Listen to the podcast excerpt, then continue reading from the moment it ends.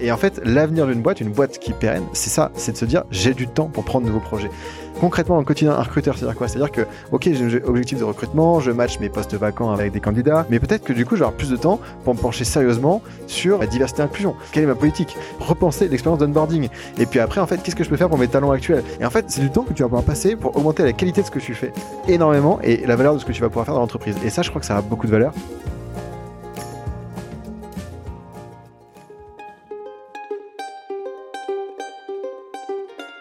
Vous connaissez l'adage après la pluie le beau temps? Est-ce que vous croyez que ça peut s'appliquer au monde du travail? Lundi au soleil, ça n'est pas un bulletin météo, c'est un podcast qui porte haut et fort la voix de celles et ceux qui pensent le travail autrement. Je me présente, je suis Tim Levert, cofondateur et associé de Matribu.io, cabinet de conseil en marque employeur et expérience talent. Tous les lundis, je reçois une personne qui a osé tenter de nouvelles méthodes, de nouvelles façons de travailler, mais également des personnes qui imaginent le travail de demain ils viennent le partager avec vous. Alors de quoi l'avenir du travail sera-t-il fait? Vous le saurez en écoutant le podcast. Je suis Tim Levert et lundi au soleil, c'est une chose qu'on aura, je vous le garantis. Bonne écoute Bienvenue dans le podcast Lundi au Soleil. Mon invité du jour, on ne le présente plus, hein, bien évidemment, c'est Samuel Durand. Samuel, je suis hyper content de te voir. C'est entre autres toi hein, euh, qui a ouvert mes yeux, en tout cas sur le Future Work. Tu as été un déclencheur euh, important, assez fondateur. J'en parlais à Charlène, euh, une amie commune, juste avant de commencer. Tu fus aussi un de mes premiers invités oui. Voilà, donc euh, t'es arrivé, t'as pris le risque de venir dans le podcast Lundi au Soleil, donc j'apprécie beaucoup parce que euh, voilà, c'était c'était un risque un peu sans, sans filet. C'était cool, j'en garde un super bon souvenir et je me rappelle de cette conversation qu'on a eue avant même que tu lances le podcast euh, dans un, pas très loin d'ici d'ailleurs, dans un resto, je crois, un, midi rapidement pour évoquer tous ces sujets et, et depuis, mmh. t'as fait quand même, on est quoi, plus de 50 épisodes quoi. On est à plus de 50 épisodes, on est à, je pense qu'on est à un, an et demi plus tard parce que c'est comme t'étais le deuxième ou troisième épisode, voilà. déjà j'avais dans l'idée de faire un peu des épisodes comme souvent on voit qui sont un peu catch-up euh, à là un an plus tard euh, et du coup euh, dans ton cas c'est pas juste de se dire voilà qu'est-ce qui s'est passé dans l'année écoulée mais parce qu'il y a beaucoup d'actualités mais surtout tu as une actualité en ce moment qui est assez dingue et c'est là-dessus que j'aimerais revenir. En tout cas la première question que j'ai envie de te poser Samuel c'est comment vas-tu? En pleine forme, en même temps un peu fatigué, mais euh, mais en pleine forme parce que c'est c'est des c'est des activités, des projets qui me stimulent. Mmh. Euh, je suis un peu fatigué parce qu'en fait je suis sur une semaine de projection dans tous les sens mmh. euh, et pris en, parmi le projet, on, va en parler de certains, mais mais trop content parce qu'à chaque fois en fait c'est des rencontres qui sont géniales, qui nourrissent et qui nourrissent les prochains projets aussi. Moi j'aime bien cette réponse. Euh, je pense que c'est pour ça que je te disais sur le timing, j'avais un peu peur, je veux pas te mettre en retard, t'as un déjeuner derrière. On va digresser, c'est certain. Ben oui. Moi ma question c'est, je, je comprends pas comment t'es pas toi un, peu schizophrène et, parce que, et on va le voir dans cet épisode, va falloir faire un choix. Parce que ton actualité, elle est hyper chargée, elle est hyper touffue. Parce que il y a euh, nouveau docu, ancien docu, que tu dois aussi à des conférences. Il y a le lancement de la BD, euh, il y a le lancement d'un podcast Work Buddies. Si on a le temps, on en parlera. J'imagine j'ai oublié des trucs. Je sais pas si c'est la prochaine étape, tu veux créer une école ou quoi, euh, on verra. Mais comment tu deviens pas dingue Tu vois ce que je veux dire ben, je, je, pense qu'en fait, ce qui me rendrait dingue, c'est de faire, euh, d'être monotache, de faire tout le temps la même chose. Et vraiment, j'arrive pas à m'asseoir. Et euh, tu vois, j'ai un, un, de mes meilleurs potes qui me dit assieds-toi et bois de l'eau, quoi. Vraiment. ton, programme aujourd'hui, c'est de t'asseoir et de boire de l'eau. Ouais, ouais. Et je peux pas, tu vois, j'arrive pas mmh. à faire ça. Mmh. Et quand j'ai 30 minutes, j'ai besoin de lancer un projet, j'ai besoin de faire un truc. Besoin Et donc, je me retrouve à avoir pas mal de projets. Euh, mais en fait, ce qu'il y a, c'est que c'est des projets qui s'étalent sur le long terme. Mmh. Donc là, tu vois, j'ai ma bande dessinée qui est sortie il y a, il y a, il y a 10 jours. Mmh. Bah, c'est un projet sur lequel, en fait, dernièrement, j'ai, j'ai quasiment pas bossé parce que pour moi, je l'ai écrite il y a quasiment un an. Donc là, l'actu fait qu'elle arrive. Donc là, je me remets un petit peu dedans, tu mmh. vois, j'ai un petit peu de promo. On va faire des événements, j'en parle un peu plus. Je me suis remis dedans vraiment. Mais euh, disons que c'est beaucoup d'organisation pour des projets de long terme, ce qui fait que je suis jamais dans l'urgence de travailler pour un truc. En fait, c'est c'est dans une heure, c'est cet après-midi, c'est demain, tu vois. C'est vraiment euh, une organisation à long terme qui fait que ça fonctionne bien, que j'arrive à jongler avec plein de projets. Et je pense que la schizophrénie, c'est assez cool de pouvoir aussi jongler, de, de, de, parler de plein de sujets différents. Tu vois, comme je passe mon temps à faire des, des, des, des, des projections, des conférences, si je parlais tout le temps du même sujet et que c'était non-stop, je débite mon truc pendant une heure et je m'en vais. Et je ouais, plein de gens qui le font et ça marche. Hein, donc, euh, voilà. font et je sais pas si c'est juste ça me ferait chier, quoi, en fait. Mais ça me ferait chier et je pense que ça fait chier tout le monde en vrai. tu vois, je me souvenir des présentations qu'on faisait en école, c'est horrible de débiter un truc. Mon dieu. Moi, c'est pour ça que j'aime bien, tu vois, quand j'arrive, c'est vraiment, euh, on regarde un truc, on regarde un contenu, un documentaire, puis il y en a de plus en plus, donc les sujets sont variés. Mmh. Et puis les gens réagissent différemment. Tu vois, la BD, tu la lis, quelqu'un d'autre la lit, on va mmh. pas avoir la même conversation parce que tu vas t'approprier le contenu. Et ça, je trouve ça très cool. Et c'est ce qui fait, je pense, que je me lasse pas et que j'ai plein d'idées qui fourmillent sur plein de sujets euh, très différents. Euh, dernière question qui, qui pour digresser, qu'est-ce que tu donnerais comme conseil? Parce que il y, y, a pas longtemps, j'étais au Free Up Festival, euh, qui était qui était sympa. C'est un festival de freelancers, bref, et c'était très cool. Je suis intervenu dans le cadre de, de freelance et, et culture d'entreprise, comment ils peuvent s'intégrer en fait à la culture, aider à choisir le bon client, aider à pérenniser la relation et donc leur business. Qu'est-ce que tu donnerais comme conseil à quelqu'un, pas forcément un free, mais en fait, il y, a plein de gens dans leur travail de tous les jours, ils ont 50 euh, trucs à gérer euh, différents, il y, a ce côté un peu qui peut être schizophrène. Quel est le conseil que tu donnerais justement pour garder un peu la tête froide et, cette capacité à gérer les priorités, à s'organiser? Ouais, il faut prioriser. Je pense que c'est vraiment le plus important. Moi, ce que, ce que j'aime faire, euh, c'est à deux niveaux. C'est le dimanche soir mmh et, euh, et, après tous les jours. C'est-à-dire qu'en gros, j'ai une grosse to-do sur Notion sur laquelle j'ai absolument tout. C'est un fourre-tout. En fait, je balance. Donc, c'est déjà, c'est classé par projet. C'est-à-dire que j'ai ma mmh. grosse to-do et j'ai un truc euh, documentaire, un truc euh, expo photo, parce qu'il y a une expo photo qui va arriver. J'ai un truc Whip Expedition Night. J'ai un truc, tu vois, BD. Ouais, ouais. Donc, ça, c'est rangé.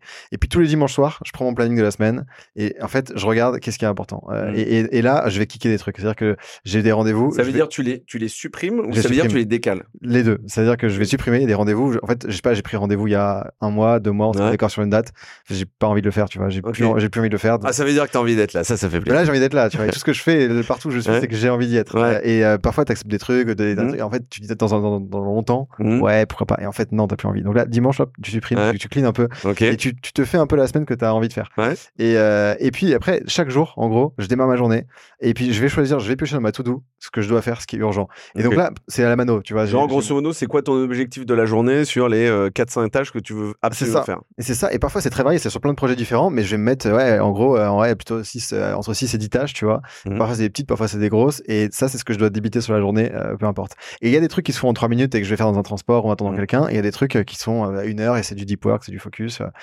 Mais, mais ouais, je pense que l'organisation, c'est ultra clé et mmh. je le fais du coup à deux niveaux non-stop euh, dans mon fourre-tout bah, sur Notion pour balancer tout ce qui est à droite et euh, à droite à gauche. Et puis le matin, euh, quand je démarre ma journée, hop, et la to-do, elle, bouge pas quoi. Alors moi, il y a un truc là-dessus. Alors déjà, merci pour ce précieux conseil. Moi, c'est vrai que je n'utilise pas Notion pour ça, mais je, trouve que c'est assez pratique. Et je sais que tu avais fait un post récemment sur LinkedIn avec les 15, 20, 30 outils qui te permettent effectivement de faire tourner un certain nombre de trucs, que ce soit des campagnes d'email, des échanges avec des gens, des outils de pilotage, ce genre de choses. Mais moi, il y a un vrai problème que j'ai. Après, j'arrête de parler de moi, mais c'est j'arrive pas à savoir combien de temps ça va me prendre. Souvent, je me dis, ah, mais ça, c'est bon, ça va me prendre une demi-heure. En fait, je me retrouve, le truc me prend une heure et quart, tu vois ou pas? Et ouais. C'est vachement difficile de doser la, le, le, temps que ça va te prendre. Ou alors, je suis peut-être très très lent, c'est possible aussi, mais. Euh. Je suis d'accord, je suis d'accord, mais en fait, ce qui est difficile là-dedans, c'est d'arriver plutôt à trouver le moment où tu as l'énergie et tu as la dispo. Que tu vas arriver à te mettre dans un mode focus où il n'y a pas de téléphone, il n'y a pas de notification, il n'y a rien. Et en fait, euh, la tâche, elle va prendre le temps que tu lui donnes. C'est-à-dire que si tu as 5 heures, tu vas, tu vas le faire en 5 heures. Si tu avais une heure, tu le ferais aussi en une heure. Mm. C'est juste que si tu as une heure, vraiment, c'est notification coupée et c'est débite et boum. En fait, tu arrives à tout faire. Ce qui fait que tu vas mettre plus de temps euh, que ce que tu avais prévu, c'est parce que tu pas réellement concentré sur la tâche, que tu vas penser à d'autres choses, peut-être que tu vas. Alors, soit tu vas te déconcentrer par des notifications extérieures, soit juste tu vas pas avoir le niveau d'énergie. Tu vois, disponible quoi. Ouais. Mmh. Moi, je, vais faire la réflexion. Euh, il y a il y a pas si longtemps en fait, j'ai enchaîné deux, trois trucs de vacances, tu vois, et, en fait c'était des vacances. J'étais content d'y être, mais en même temps j'avais envie de bosser. J'ai des trucs sur lesquels j'avais pas besoin de repos à ce moment-là. Et j'avais la frustration de me dire j'ai l'énergie pour bosser, mais j'ai pas le temps pour bosser parce que j'ai plein d'activités, j'ai plein de trucs à faire, j'ai des gens à voir, j'ai les transports, j'ai plein de trucs. Et en fait, il y a d'autres moments où j'ai carrément le temps, j'ai une journée de travail. En revanche, j'ai pas l'énergie pour bosser. Parce qu'en fait, au bout de 4-5 heures euh, où tu as vraiment été, euh, je sais pas, productif, productif, bien sûr, bien sûr. Bah, tu peux plus. Donc, tu as peut-être encore 4-5 heures devant toi. Elles sont mmh. dispo. Mmh. Mais tu peux pas être aussi productif. Mmh. Et donc, faut arriver à trouver un peu ce moment où tu as les deux qui se rejoignent, où tu vas à la fois avoir le temps devant toi, et de, façon vraiment concentrée, et en même temps, tu as l'énergie pour être là. Et ça, faut faire bon usage. Et c'est là où, du coup, tu vas être capable de dire, bah, dans la priorisation que tu fais le matin aussi, c'est ça qui est ultra clé. C'est qu'au fil de ta journée, tu vas prendre ta, ta, tout doux et tu vas te dire, OK, mais en fait, là, cette tâche-là, c'est hautement intellectuel, ça va me prendre de l'énergie, il faut que je sois focus et que je la fasse au bon moment. Donc, peut-être le matin, mmh. mon énergie, elle est, elle est plutôt le matin ou alors très tard le soir, mais pas trop dans l'entre-deux. et, et du coup, tu t'envoies ça et après, tu as des tâches un peu plus tranquilles, tu vois, je sais pas, c'est de l'email, c'est la prospection, c'est la compta, c'est des trucs un peu. Mmh. Il faut juste le faire, mais pas besoin d'être concentré. Bon, bah, voilà, ça tu peux le faire à des moments où tu es, un peu cuit, quoi. Mmh, mmh. Et, et, non, mais merci beaucoup pour ces points-là parce qu'en fait, et moi j'ai ce questionnement-là sur effectivement, moi je me mets plutôt des blocs, effectivement, dans, et en fait, j'en reviens un peu de, la, de, de, de, ça. Bref, on a bien digressé là, mais, mais je trouve que c'est important cette, cette notion d'organisation personnelle. C'est clair. Et puis d'être en capacité de savoir si on est plutôt du matin ou du soir euh, et quand est-ce qu'on va chercher l'énergie. Moi, ma femme, c'est euh, le, le, matin, c'est, euh, je sais pas, 7h, 9h, je sais qu'elle est au charbon, elle arrête pas. Moi, c'est plutôt le soir. À partir de, de, de, de, 20h, 22h, je sais que je peux travailler vraiment tard, quoi. C'est ça. Hein, mais c'est un, un, bon rythme. Et puis après, je pense qu'il faut savoir, faut se connaître aussi, tu vois. Euh, mmh. Moi, je sais que je peux bosser à peu près n'importe où, même recroquevillé sur un siège, passager dans une bagnole. Euh, je suis dans ma bulle. En fait, tu peux me parler, je t'entends même pas. Je suis concentré sur mon truc, ça me dérange pas. Et d'autres, ils ont besoin d'un coin calme. Et en fait, mmh. euh, c'est ok. Avec un bureau très posé, très organisé. cool. Déjà, moi, j'aime bien cette petite première digression. Ça lance le débat. je vais pas te faire l'affront de te demander où tu passes ton lundi. Hein. je te parce que t'avais déjà répondu à la question. Tout le temps, ça change tout le temps. Exactement. ma grand-mère, quand je l'ai au téléphone, elle me demande pas comment je vais, elle me dit t'es où? Ah ouais, c'est le premier truc. oui, mais d'ailleurs, cette question de, euh, de, de, de, comment vas-tu, euh, tu vois, euh, déjà, les gens n'y répondent plus. J'évoquais ça à un dîner hier et genre, en fait, déjà, je trouve que les Parisiens, les gens dans les villes, c'est comment vas-tu? Et toi Il y a, y a, plus ce bien et toi? C'est-à-dire que maintenant, c'est c'est même plus le sujet, quoi. et, à l'américaine, quoi. T'as compris qu'en fait, on s'en foutait. Ouais. Alors, et, moi, je suis un campagnard et je discutais euh, l'autre jour avec euh, quelqu'un qui est, qui est originaire de là-bas également, euh, que je connais depuis longtemps. Et, et je lui dis alors, comment allez-vous? Et il me dit, franchement, ça va pas terrible. je suis un peu, je suis un peu ballonné en ce moment et tout. Et il commence à me raconter. Et moi, j'adore. Je rentre là-dedans. C'est pour moi, c'est pas du temps de perdu. Ouais, c'est vraiment du du temps de, de relaxation, tu échanges avec quelqu'un, c'est voilà. Même si c'est pas si profond, c'est quand même assez superficiel, mais je, je, trouve c'est ah important. euh, bref, on revient euh, à ton actualité. Euh, moi, j'ai envie de te faire faire un petit exercice. Je sais pas si tu vas savoir le faire. Ça me fait un peu rire de, de te le faire. Est-ce que tu es capable de nous raconter ton année en 30 secondes? L'année, elle a démarré avec la préparation du montage du documentaire euh, Time to Work. Il est mhm. sorti euh, au printemps. C'était un des meilleurs moments de l'année. Juste avant, on avait fait euh, un événement au Grand Rex qui était la WIP Expedition Night. Et donc, ça s'est enchaîné. Et puis, une fois que le documentaire est sorti, j'ai eu pas mal de projections. Ensuite, l'idée du nouveau documentaire nous est venue et j'ai passé l'été à le préparer. Et puis là, depuis, depuis septembre, on a tout tourné. On a attaqué la phase de montage qui va nous occuper jusqu'au printemps prochain. Et donc, arrive la fin d'année, là où je suis en mode hibernation et préparation des prochains projet. Et c'était assez varié. T'as oublié la BD dedans, je crois aussi? J'ai oublié la BD. Mais alors pourquoi j'ai oublié la BD Parce qu'en fait, euh, tu m'as donné l'année et en fait, j'ai pas bossé dessus depuis janvier. Ok. En fait, c'est une BD que j'ai écrite. Euh, tu avais déjà dans les tiroirs l'été dernier. Ok. pas, pas l'été, l'été 2022. En fait. Mmh. euh, et, euh, et, en fait, je, je, je, le sais parce que il y a beaucoup d'éléments de ma vie perso qui sont dans cette BD. Tu vois, et typiquement, euh, elle démarre à Biarritz parce qu'en fait, quand j'ai posé les premiers les premiers mots de cette BD, j'étais à Biarritz à ce moment-là. Okay. Et après, elle passe par Chamonix. En fait, c'est un peu c'est un peu la vie que mmh, le personnage, c'est moitié fiction, moitié réalité. Quoi. évidemment évidemment. Donc euh, ouais, je me rappelle de ça et c'était mmh. vraiment il y a un moment. Donc en fait, moi, le, process, donc je suis pas tout seul cette BD, je bosse avec Sophie. Mmh. Euh, Sophie On n'a pas pu avoir aujourd'hui, qui est pas là, mais j'espère qu'elle viendra. Moi, j'ai vraiment envie de la voir, je pense. Mais ouais, elle est géniale, Sophie. Profil incroyable. Et, et Sophie, en fait, euh, au départ, on cherchait plutôt une illustratrice sur le premier, sur la première bande dessinée. Et en fait, elle, s'est révélée être une, bon, évidemment une super illustratrice. Elle fait des dessins géniaux, mais en fait, elle est une super co-autrice euh, mmh. aussi. Et notamment sur cette deuxième BD, on a encore plus bossé main dans la main sur l'écriture. Pourquoi je te dis tout ça, c'est parce qu'en fait, moi, j'ai commencé à bosser sur l'écriture tout seul dans mon coin. Et après, Sophie rebosse dessus. donc, elle, elle a vraiment bossé dessus cette année. Mais moi, en fait, ça fait déjà quasiment un an et demi que j'ai bossé dessus. Ouais, ça fait longtemps. En tout cas, merci pour l'exercice des 30 secondes. Je trouvais que tu l'as fait vachement bien fait. Franchement, c'est propre. Non, mais ça, ça dénote aussi une, euh, pas une culture de savoir où tu vas, mais une capacité à savoir effectivement ce que tu as fait et ce que tu vas faire. Et je trouve ça assez cool. Euh, moi, je te propose qu'on commence par le docu, ouais. euh, parce que j'ai pas mal de questions là-dessus. Euh, et puis on terminera par la BD, bien évidemment, euh, et, et, et d'autres choses si on a le temps. On a quelques surprises dans les, dans les, tiroirs. le docu en cours. La thématique, c'est euh, euh, c'est l'intelligence artificielle en particulier et son impact euh, sur le monde du travail. Euh, J'ai entendu dire que tu étais passé d'une masterclass à Stanford et ça se terminait sur de l'artisanat à Marseille. Ouais. six mois de montage, entre autres. Moi, j'ai envie que tu nous fasses saliver. Euh, mais j'ai envie que tu, tu vois, tu disais un truc, tu dis voilà, j'ai eu l'idée pendant euh, cette année au milieu d'un stream de, de travail. J'aimerais savoir comment l'idée t'est venue, avec qui, c'est quoi la genèse de ce projet en fait? Ouais, bah écoute, l'idée, elle est venue, et c'est la même chose à chaque documentaire, elle est venue des conversations que j'ai euh, lors de projection. Mmh. Et donc, je me rappelle très bien, on sort le, documentaire Time to Work qui parle de notre rapport au temps de travail. Bien sûr. Et en fait, dans la salle, on parle. On qui est le troisième documentaire. Qui est le troisième de la série. Et donc, on est au cinéma, on fait des projections, on en enchaîne, on fait Paris, Bordeaux, Lyon. Et en fait, sur la même semaine, je me rends compte qu'il y a beaucoup de conversations qui, qui tournent autour de l'intelligence artificielle. Et, et, en fait, il y a un lien évident, évidemment, rapport au temps de travail. Tu vois, sur l'IA, est-ce que l'IA peut de baisser le temps de travail? C'est un des sujets. Et donc, je me rends compte, en fait, que sur la même semaine, sur 3-4 projections, on, a, on est revenu plusieurs fois sur ce sujet-là. Mmh. Et puis, euh, en parallèle, tu vois, bah, je commence à lire des articles sur le sujet, des trucs qui sortent dans la presse qui sont intéressants à ce moment-là. on en parle avec les réals, avec, Flo et Guillaume, et euh, on dit, ouais, c'est un sujet qui est, qui est stylé, qui est intéressant euh, et sur lequel il y a beaucoup de choses à raconter. Et à chaque fois, nous, il y a plein de sujets intéressants. En vrai, sur le futur du travail, on pourrait faire des documentaires pendant 100 ans s'il fallait. Mmh. Mais on cherche un sujet qui nous intéresse nous aussi à titre personnel. Est-ce qu'on a, est-ce qu'on a vraiment envie de passer un an le nez uniquement là-dedans, quoi? Et, et euh, c'est pas une notion marketing, ouais, c'est une notion d'envie, d'ambition derrière. Etc. Bah ouais, c'est ça. En mmh. fait, on se rend compte qu'il y a un intérêt, que les gens, euh, c'est un sujet qui les mmh. intéresse. Et nous, on se dit, est-ce que ça nous intéresse aussi nous, tu vois? Il y a plein de sujets qu'on propose et je me dis, ouais, en fait, non, tu vois, moi, ça me parle pas. C'est intéressant peut-être d'un point de vue business, mais moi, ça me parle pas. Et donc, je vais pas le creuser. Et donc, euh, et donc ça, on s'est tout de suite dit, ouais, c'est cool. Et donc euh, là, on était, tu vois, mi-avril. On s'est dit, ok, let's go. On s'est laissé deux mois pour écrire le documentaire, mmh. le préparer. Et donc là, c'était le quatrième. Euh, c'était le plus difficile en matière de préparation. Mais vraiment, c'était pour trouver les bonnes personnes, ouais. trouver les sujets. Alors pour trouver les angles, c'était pas très compliqué. J'ai mmh. beaucoup lu, j'ai fait beaucoup de veille, je suis monté. Alors déjà, alors plus difficile parce que autant je maîtrisais très bien tout ce qui était futur du travail sur le côté organisationnel, management. Ouais, c'est ta zone de confort. C'est ma zone de confort, mon sujet depuis 4 ans. Sur l'IA, c'était pas mon sujet. Ouais, ok. Et, euh... ce qui est difficile, pardon de te couper, c'est de trouver allez, euh, j'extrapole un peu, mais de faire la, différence entre les, charlatans, les mecs qui racontent, qui sont un peu bullshit, et les mecs qui se connaissent vraiment. Enfin, enfin des hommes, des femmes, peu importe d'ailleurs. Mais c'est exactement ça. C'est qu'en fait, une fois que j'avais trouvé mon angle, et donc ça, c'est pas de problème, j'ai bossé dessus, et il faut juste potasser. C'est comme n'importe quel sujet, ça fonctionne. Après, il faut trouver les bonnes personnes pour prendre la parole. Et sur l'IA, c'était un moment où il y avait une hype de ouf. On est toujours dedans d'ailleurs. Ouais, et, euh, et, en fait, t'as beaucoup de gens qui parlent sans savoir de quoi ils parlent. Ouais. Alors, t'as as, de ça. T'as des gens qui sont un peu des charlatans, c'est du bullshit. Mmh. Et t'as aussi euh, des gens qui sont super sincères, mais qui n'ont pas forcément beaucoup de recul parce que les IA génératives, c'est tellement récent. En fait, pour avoir des, résultats un peu probants sur lesquels tu peux prendre la parole en étant vraiment à l'aise, c'est compliqué. Donc il y avait ça. Et en plus, autre difficulté, c'est qu'il y avait des boîtes qui avaient des résultats qui étaient probants, qui étaient géniaux. Mmh. Un des GAFAM, vraiment boîte. Euh, donc il y a un des GAFAM dans le documentaire, mais il y a un autre des GAFAM que je vais approcher.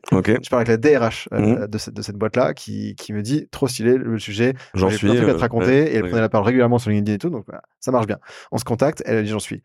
Elle revient vers moi euh, dix jours après en me disant bah, en fait mes RP ils m'ont dit euh, je peux pas prendre la parole dessus c'est trop early pour qu'on commence à prendre la parole c'est pas dans le plan strat de communication en fait. Ouais. Donc elle a peur de se retrouver dans un an dans six mois dans, dans, dans, trois ans pour, à passer pour un, pour un con quoi en fait ah euh, sur des trucs où tu t'es trompé. Il y a aussi ce sujet là en fait de se dire t'as peut-être des gens qui ont des trucs géniaux à raconter mais ils vont pas te le dire face caméra ils vont te le dire en off comme ça mais ils vont pas te le dire face caméra parce que c'est un sujet qui est ultra early. Mmh. donc c'était hyper complexe à organiser. Et maintenant avec du recul je suis trop content. On a des speakers qui sont géniaux. Mmh. je suis hyper content de ce qu'on a fait.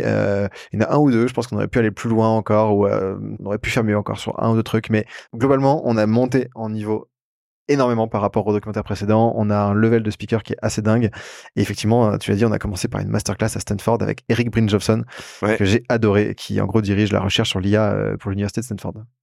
Et, alors, la question que j'ai, c'est, euh, avant de rentrer dans le détail euh, plus justement de, du questionnement qu'on a sur l'IA et son impact sur le futur du travail, parce que bien évidemment, tu es là pour parler du docu, mais on va rentrer dans des questions un peu plus euh, pratico-pratiques et concrètes. Mais est-ce que ça va être une série de docu sur l'IA comme tu l'avais fait effectivement sur Work in Progress ou pas du tout? Non, non, non, ça sera le seul, à mon avis, qui traitera de l'intelligence artificielle. La différence, c'est que effectivement, les, trois documentaires précédents, c'était des documentaires de près une heure. Euh, la série Work in Progress, là, on a mis fin à ça. C'est toujours sur la bannière Work in Progress parce que ça chapeaute plein d'autres projets. Mhm. Mais en revanche, euh, ça va être quelque chose d'à part. On est parti sur quatre épisodes de 15-20 minutes. Ok, ah ouais, euh, d'accord. Donc on est sur une série un peu mm. différente, c'est-à-dire que dans la construction même c'est différent parce qu'il faut qu'on réfléchisse par épisode Bien sûr. Euh, pour avoir un lien logique, mais en même temps qu'il puisse se tenir tout seul.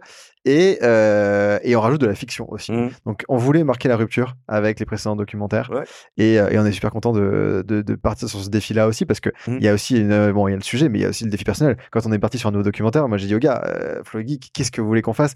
Peu importe le sujet, qu'est-ce que vous avez envie de faire en en termes d'intention de réalisation Qu'est-ce qui mm. vous ferait kiffer en fait? Et dit, ah, la fiction tout de suite, ouais, on s'est dit, mm. c'est cool. Quoi.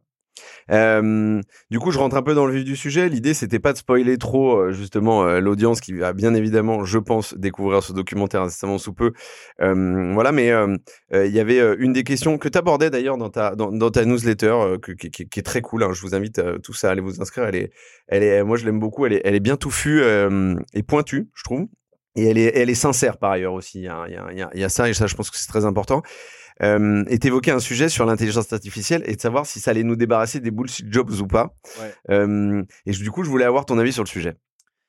Bah ouais, ouais, c'est intéressant. C'est un, un, truc qu'on a abordé avec beaucoup de monde. Euh, c'est drôle de dire quand j'ai posé la question à Oxford devant un professeur, tu vois, le terme bullshit, qui est un peu un, gros mot quand même en. C'est complètement un ça, gros Ça, ça, ça l'a fait en mode, ouais, sursauter. Comment, ah ouais, comment tu peux dire ça dans, comment tu peux dire ça dans l'enceinte Alors du coup, pour, pour rappeler le terme de bullshit job, c'est un terme qui a été crafté par David Graeber, qui est un anthropologue britannique, et qui en gros parlait de, tous ces jobs à la con, mhm. dont la personne qui l'exerce est certainement entourée de prestige, mais a du mal à le définir, et, c'est elle-même qui l'est dépourvue de sens. Mhm. Donc c'est pas juste pour dire c'est un job de merde, c'est vraiment une définition quand même qui a été acceptée par la communauté.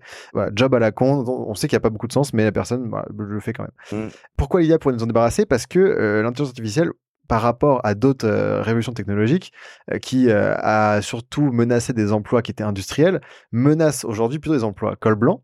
Et on a quand même complexifié l'économie énormément à un point qu'on a des jobs qui sont des bullshit jobs majoritairement chez des cols blancs. Mmh. des jobs voilà, un, peu, un peu inutiles. On pense à beaucoup, beaucoup de jobs assez facilement. J'ai pas mal de potes moi qui sont dans des bullshit jobs hein, et, mmh. Et parfois, c'est des prisons dorées, t'en, sors pas, en fait, parce que c'est bien payé. Exactement. Et, euh, et en fait, le, la, question fondamentale que va poser l'intelligence artificielle sur les jobs euh, qui sont remplacés, euh, c'est de se dire, en fait, quelle est l'utilité de mon job? Et en fait, que ton job soit. L'idée, c'est pas réfléchir en termes de métier, mais en termes de compétences. Et donc, au mm. sein d'un job, tu vas te dire quelle, est la part de compétences qui sont potentiellement menacées ou protégées de l'intelligence artificielle, de remplacement par l'intelligence artificielle. Et en fait, tu as beaucoup de jobs euh, qui sont pas forcément utiles où tu vas dire, en fait, j'apporte pas beaucoup de valeur, je crée pas de valeur. Et donc, potentiellement, ils vont, ils vont pouvoir être remplacés. Et, et, euh, et je crois que c'est plutôt. Alors, il y, y, a cette idée de se dire, peut-être qu'on va pouvoir travailler moins et donc on va, on va se débarrasser de certains jobs qui sont inutiles en termes de valeur et on va réorienter la valeur différemment au sein de la boîte. Dire, bah, ok, toi, tu as un job sur lequel peut-être que tu créais pas beaucoup de valeur, c'était pas intéressant. Mmh. Peut-être que tu vas au sein de la boîte arriver à te recentrer sur la, valeur et donc tu, tu quittes pas la boîte, tu, tu fais autre chose. Et ça, je pense que c'est super sain. Après, tu peux aussi te dire, bah, c'est peut-être l'occasion de changer de job en fait et d'aller me réorienter vers un job qui lui va pas être menacé par l'intelligence artificielle. Et en fait, ce qui est hyper hyper marrant, c'est de se dire que les jobs les moins menacés, c'est les jobs dont on a le plus besoin, qui sont les plus essentiels. Et globalement, c'est les métiers de la logistique, c'est les métiers du care, euh, mmh. tu vois, les métiers du soin. Ça, c'est des métiers qui sont ultra protégés de l'intelligence artificielle. Avant qu'une IA t'aide à boutonner ta chemise, euh, qu'une IA t'aide à t'occuper d'un tu vois d'un bébé, d'une personne âgée, mmh. euh, t'aide à, préparer ton repas, par exemple. Mmh. Euh, bah ça, c'est le genre de choses que l'IA va pas pouvoir faire tout de suite et sur lesquelles, en fait, on a un besoin énorme de, de main d'œuvre, sur lesquelles il y a une énorme pénurie.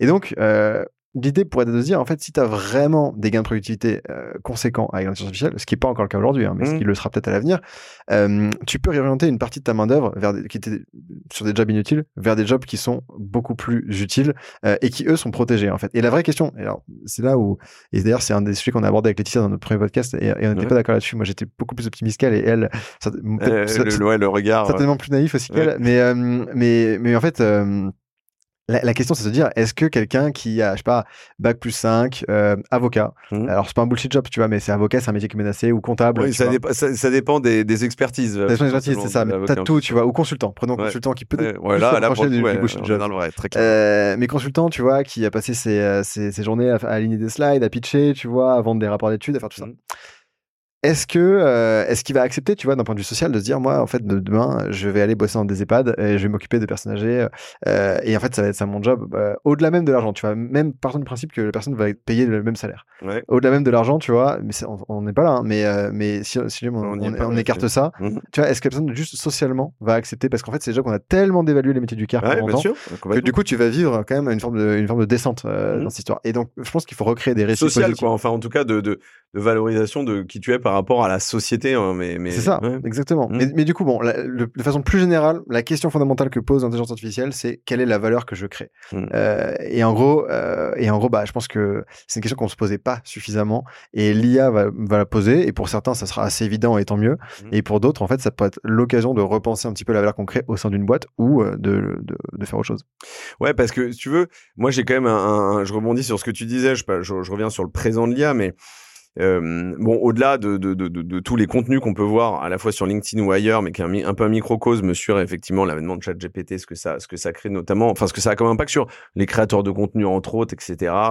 bon, bah, très bien, j'étais avec quelqu'un moi la semaine dernière qui me dit ah ouais, mais en fait ChatGPT ça peut me faire tout mon calendrier éditorial. Je dis ouais, mais c'était déjà le cas il y a un, il y a, il y a, un an et demi en fait, mais mmh. mais mais après il y a des gens qui redécouvrent, donc ça vraiment ça continue à se à se, à se, je dirais, à, s'élargir au niveau de l'audience, etc.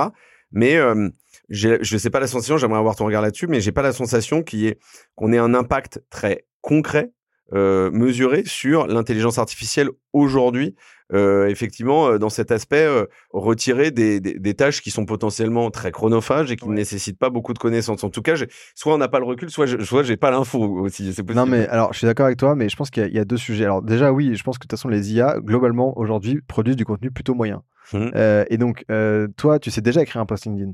Tu vois et donc, euh, t'es pas la cible pour un chat GPT. Mmh. Parce que tu l'écris beaucoup mieux que lui. Mmh. Par contre, mets-toi dans la peau de quelqu'un qui démarre tout juste, tu vois, qui sait pas trop comment faire. Peut-être qu'il parle pas très bien français. Et qui, ou, alors qui parle bien français, mais qui est pas du tout à l'aise, qui a jamais écrit quoi que ce soit, tu vois, qui a jamais fait de rédaction. C'est quelqu'un qui fait des maths et eh ben c'est là où ChatGPT va être utile euh, pour avoir les conseils. En fait, c'est pas quelqu'un qui a déjà accès aux meilleurs avocats, aux meilleurs euh, fiscalistes, tu vois, aux meilleurs comptables, aux meilleurs RP qui va bénéficier pour l'instant des IA. Mhm. C'est l'entrepreneur qui démarre, qui sait pas trop quoi faire, qui est assez peu qualifié dans tous ces domaines mhm. et qui va avoir une personne, un assistant, tu vois, qui va qui va pouvoir l'accompagner là-dessus. C'est l'IA. Mais effectivement, c'est c'est assez c'est assez moyen pour l'instant euh, ce qu'il est capable de produire et c'est pour ça je pense que tu t'en tires pas la valeur que as. Et je suis d'accord avec toi. Moi, c'est mhm. la même chose. Et ça pose une autre question aussi. C'est qu'est-ce qu'on fait des gains de productivité que l'IA apporte. Pour l'instant, ils sont minimes, c'est pas grand chose. On les transfère où quoi? On les transfère où? Et en fait, on a trois options. Et, pour l'instant, c'est quasiment rien. Moi, c'est la même chose que toi. Tu vois, j'utilise, quasi, j'utilise l'IA euh, régulièrement, mais c'est pas des gains substantiels quand de mmh. productivité. Ça remplace pas des tâches euh, vraiment énormes. En revanche, peut-être que la question va se poser pour d'autres professions, et elle se pose déjà. Tu vois, sur le métier de comptable, en réalité, euh, tu as quand même beaucoup de choses qui sont faites avec des IA. La saisie des mmh écritures, c'est un truc qui n'est plus fait de la même façon. La rédaction euh, dans le métier d'avocat aussi, c'est quelque chose. Mais c'est pas que l'IA, c'est plutôt l'informatisation, euh, mmh le numérique qui, qui, a changé beaucoup de choses. Bon, là-dessus, tu vois, il faut se poser la question de qu'est-ce qu'on fait avec ces gains de productivité? Et il y a trois possibilités. Soit tu, et, tu vas servir plus de clients. Tu vas dire, en fait, avant, je servais 10 clients, maintenant, j'en sers 100. Donc, notion Donc, de productivité, rentabilité. Croissance, productivité.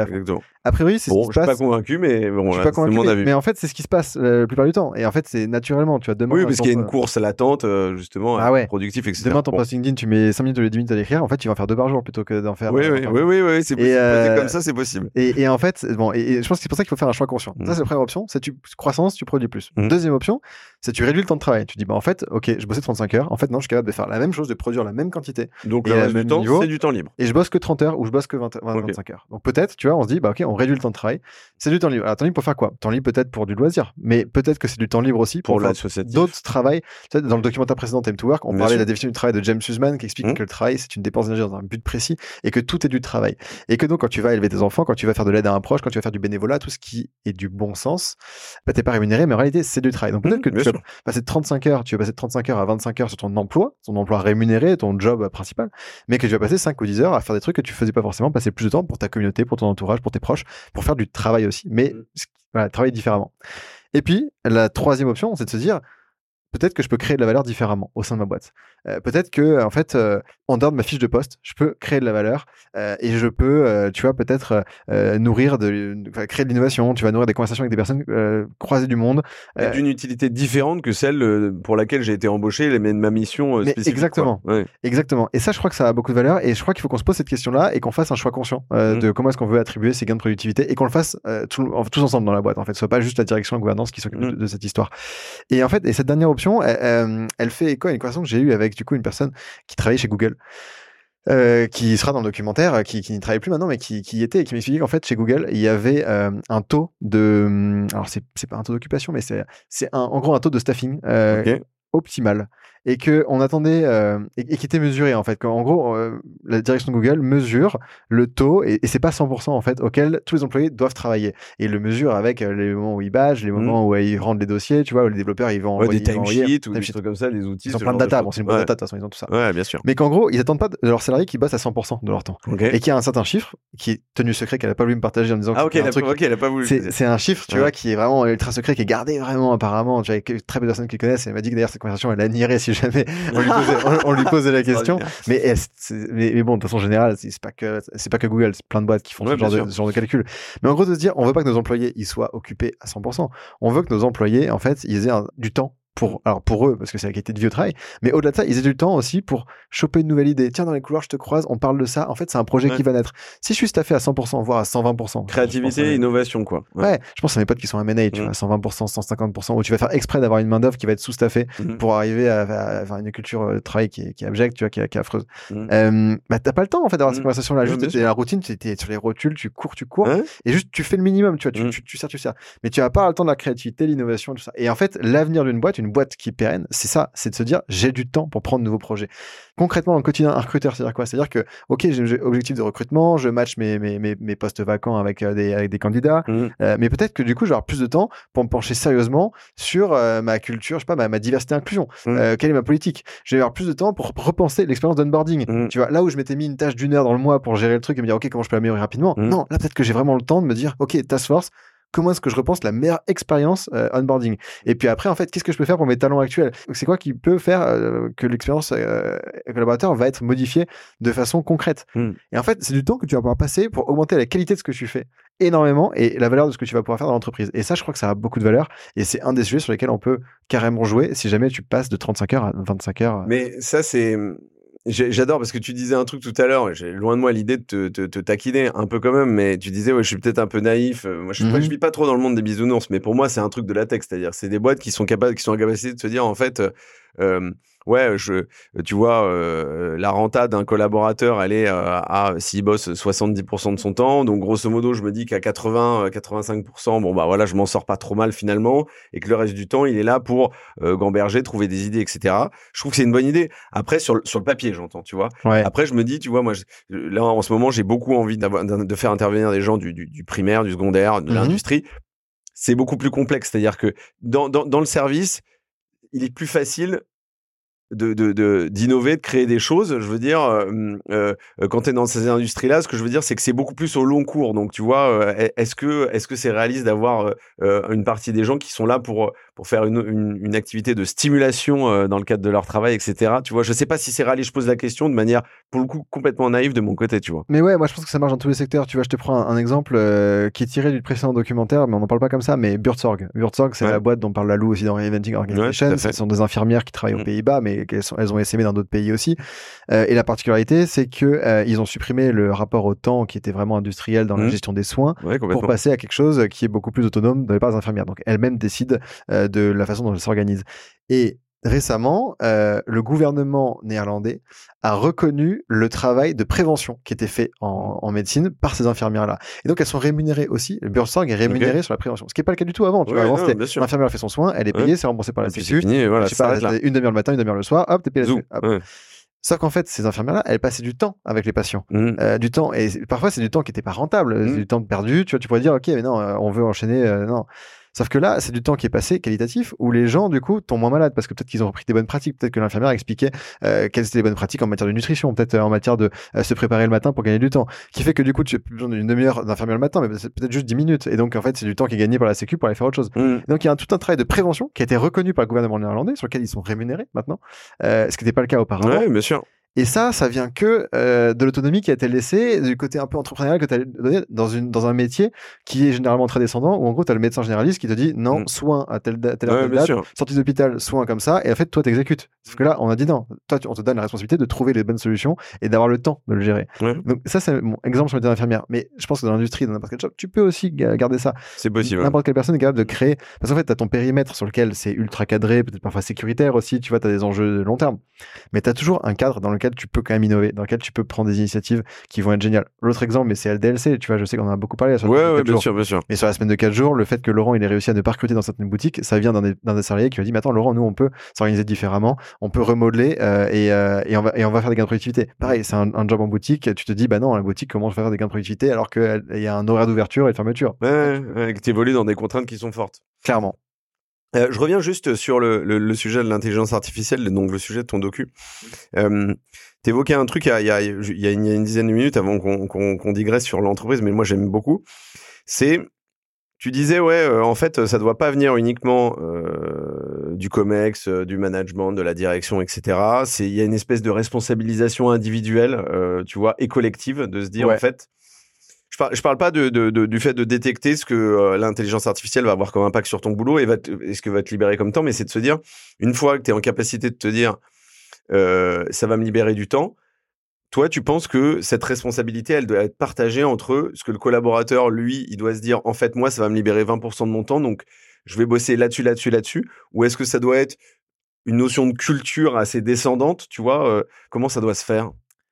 Bah, est-ce que tu as vu passer cet article euh, d'un développeur aux États-Unis, ou on sait pas où d'ailleurs, je pense que aux États-Unis, mmh. qui expliquait qu'il avait réussi à automatiser son job en 10 minutes. Ok. Euh, en fait, c'est c'est un, un, gars, ça fait deux ans qu'il bosse pour une boîte. Ouais. Il fait de la, data. Ouais. Et, euh, et, en fait, il a réussi à trouver un programme qui fait qu'en 10 minutes, il fait son job, personne ne s'en aperçoit. Genre pour la journée, donc 10 minutes le matin, c'est torché. Il, il, après, il, a, il a posté ça sur un forum anonyme sur, sur Reddit. ah ouais, j'adore. Et, et, en fait, c'est anonyme et il continue aujourd'hui à bosser comme ça. Ouais. Donc, et, donc, on ne sait pas qui c'est, et donc le mec le mec, il active son programme 10 minutes par jour. Ses collègues, enfin, son travail est bien fait. Il est remercié chaque année. Il prend son augmentation. Tout va bien. Euh, personne au courant de ça. Il délivre les résultats que la société attend. Mais lui, il bosse 10 minutes. Et il dit, en fait, j'ai fait ce choix. Bah, par exemple, je bosse sur un petit projet à côté. Je vais beaucoup plus faire du sport pour moi. Je passe avec mes enfants, tu vois. C'est hyper divers qui le temps. Hein, parce qu'en fait, c'est une masse de temps importante. Donc, il a une possibilité, un panel euh, large. Mais la question, en fait, qui sort de cet exemple-là, c'est de se dire, euh, ça va arriver des gains de productivité. Les gains de productivité, ils vont pas arriver de la direction, ils vont arriver du terrain. Quelqu'un va se rendre compte, en fait, avec tel produit, je suis capable de gagner du temps, et non, non. La question qui se pose maintenant, c'est de se dire, dans quelle mesure mes gains de productivité vont remonter jusqu'à la direction, et je vais être capable de savoir où est-ce qu'on fait des gains de productivité mmh. Et en fait, ça va dépendre de la réaction que tu es capable d'avoir. La question, c'est de se dire, est-ce que je le dis à tout le monde que mmh. j'ai automatisé mon job Est-ce que je communique Parce que du coup, mes collègues peut-être vont pouvoir aussi se débarrasser de tâches qui sont répétitives, qui n'ont pas envie de faire. Peut-être que moi, on va me, faire, trouver d'autres tâches. On va peut-être me laisser moins, de, euh, on va me faire travailler un petit peu moins. Peut-être qu'on va me donner d'autres tâches à faire. On va progresser tous ensemble. Mais en gros, la question, c'est de dire, est-ce que je fais progresser la boîte toute seule ou est-ce que juste dans mon coin, en fait, je prends mon salaire et puis je fais ma vie, mmh. j'automatise mon truc? Et ben, je pense que la réponse à cette question, de savoir comment vont se comporter les salariés qui trouvent des gains de productivité dans leur mmh. quotidien, euh, elle dépend de la façon dont la direction et la gouvernance va réagir à ces gains de productivité. Est-ce que ça va être juste la totale croissance et de se dire non, en fait, bah du coup c'est très bien, merci. Du coup produit de genre 200 fois plus, 300 fois plus, 500 fois plus, euh, et voilà tes nouveaux objectifs. Ou est-ce que ça va te dire en fait, ok, trop bien, trop intéressant. Bah du coup maintenant ton nouveau job c'est d'aider tout le monde à le comprendre. Peut-être que toi mmh. tu as compris avant les autres, mais peut-être que tout le monde n'arrive pas à mettre en place ces gains de productivité. Donc peut-être qu'il faut que tu aides les autres à, mettre en place. Euh, peut-être que tu vas pouvoir travailler un petit peu moins. Peut-être que tu vas avoir mmh on en parlait, tu vois, de comment tu vas distribuer ces gains-là. Donc je pense que il y a de la place pour que tout le monde soit impliqué dans le processus parce que les gains de productivité, ils vont venir du terrain. Personne ne connaît mieux ton job que toi-même en fait. Mm. Ton manager, la direction de ta boîte ne savent pas ce que tu fais au quotidien concrètement. Mm. Tu vois, ils sont pas au courant de chaque tâche que, que tu fais. Et c'est aussi ce qui fait que du coup, L'intelligence artificielle, c'est le, c'est un sujet pour tout le monde en fait. Il y a plein de gens qui s'en détournent en disant mais moi je suis pas tech, moi ça me regarde pas en fait. Mais non, c'est pas mon sujet. c'est ton mm. sujet parce que ça va impacter ton job mm. et, euh, mm. et c'est d'où l'urgence de donner l'accès le plus vite possible à tout le monde dans la boîte pour que chacun trouve des use cases. Parce que toi tu peux arriver en disant ok bah, j'ai quelques idées, j'ai vu des use cases à droite à gauche, j'ai des potes qui m'ont parlé. Voilà ce que vous pourriez faire. C'est très bien, faut faire ça. Mais en fait il faut aussi donner juste les outils et laisser les gens tester et se dire en fait c'est eux qui vont trouver les use ah, cases. toi tu veux leur laisser complètement une autonomie là-dessus pour pour pas les accompagner. Alors moi je trouve que c'est c'est pas risqué. C'est pas risqué. Je trouve pas. Je trouve que c'est une bonne méthode. Après, il faut, il faut, il faut se dire qu'ils vont perdre du temps du coup. Ouais, en fait, mais je pense qu'il faut en perdre pour en gagner après. En fait, il faut comprendre cette idée de se dire, euh, moi, peut-être en tant que dirigeant, je suis capable de trouver quelques use cases pour ma boîte, mmh. mais je suis pas capable de tous les trouver parce que la technologie va évoluer, parce que les problèmes de ma boîte évoluent, parce que je peux pas connaître aussi bien les problèmes de, du, du quotidien de chacun euh, que ceux qui le vivent au quotidien. Mmh. Et en fait, euh, je crois qu'il y a une urgence à donner accès à tous les outils et chacun va tester. Ils vont peut-être se rendre compte qu'effectivement, pour rédiger le post LinkedIn, peut-être que en fait le chat GPT il est pas si bon que ça et je suis meilleur que lui, je vais plus vite que ça. En revanche, euh, je sais pas la personne euh, qui est tech, qui doit écrire une documentation mm. euh, mais, et, une note euh, pour le product, mais qui a du mal à rédiger, c'est pas son sujet, tu vois, il préfère aller dans le code et mais, pas trop là-dessus. En fait, bah, un chat GPT va carrément l'aider pour formuler peut-être des, mm. des, des, explications sur un, sur un bout de code. Et en fait, je pense qu'il y a pas mal de choses sur lesquelles chacun va se rendre compte de là où l'IA peut l'utiliser, peut, peut l'aider, et là où elle est pas pertinente encore, ou le sera peut-être jamais d'ailleurs, parce qu'en fait, on a des mm. compétences qui sont bien au-dessus. Mais du coup, il y a quand même, moi je trouve que il y a fondamentalement une appréhension culturelle à avoir, à la fois dans l'accompagnement de la démocratisation de, de, de, donc de l'intelligence artificielle et de ce que ça peut avoir, et de cette notion de tester, de crash tester potentiellement. Et puis de l'autre côté, sur le premier exemple que tu évoquais, il y a cette notion aussi de dire, bah en fait, si vous vous rendez compte que ça change des choses dans votre quotidien, n'hésitez pas à le partager, etc. Donc, ça rejoint quand même. ce que je veux dire, c'est que ça, ça rejoint un sujet qui est mon cheval de bataille, qui est la culture d'entreprise. Mais du coup, est-ce que toi, à la fois lors de ce documentaire et dans tous les exemples que tu vois, dans tes rencontres en France, à l'étranger, bien évidemment. Est-ce que tu vois, euh, par exemple, qu'aux États-Unis, tu as la sensation que c'est beaucoup plus développé parce qu'en fait, euh, les entreprises, à la fois les entreprises et, et, et les collaborateurs, hein, enfin le management et les collaborateurs, sont beaucoup plus euh, acculturés justement à ces impacts-là et à se dire pensez à nous tenir au courant, à nous montrer ce que ça change dans votre job, voilà ce que ça peut apporter, tester, etc. Qu'est-ce que tu as vu lors de ce documentaire sur ce sujet-là? Ouais, clairement, il était beaucoup plus en avance, beaucoup moins frileux sur les enjeux éthiques. Il se posait ces questions-là aussi, mais c'était plutôt d'abord on teste et puis on verra après. Ok. et, et, et ce conseil-là, tu vois, de, de, mettre les mains dans, c'est quelque chose qui est revenu partout, mais mmh. notamment, on a, on a fait une interview avec euh, Evan Spark, qui est directeur produit IA chez HP, euh, et lui disait, mais il y a une urgence à ce que toutes les boîtes banalisent deux jours euh, de hackathon, euh, en fait, et juste, on file toutes les technologies. Tech ou pas tech, quoi. Toutes les boîtes, toutes les boîtes, tous les collabs. On leur file deux jours, off, arrêtez vos tâches, et juste testez les IA, testez en fait. Euh, Mettez-vous un peu au courant de tout ce qui existe, testez et, euh, et de le faire régulièrement aussi parce que les IA euh, mmh. évoluent. Et, euh, et ouais, ouais, c'est en fait ils sont super en avance là-dessus de se dire il faut que tout le monde teste et, se rende compte de là où ça fonctionne, là où ça fonctionne pas. Mmh pour, pour, plein de raisons en fait pour trouver les use cases mais aussi pour démystifier se dire qu'en fait c'est un outil qui est hyper accessible.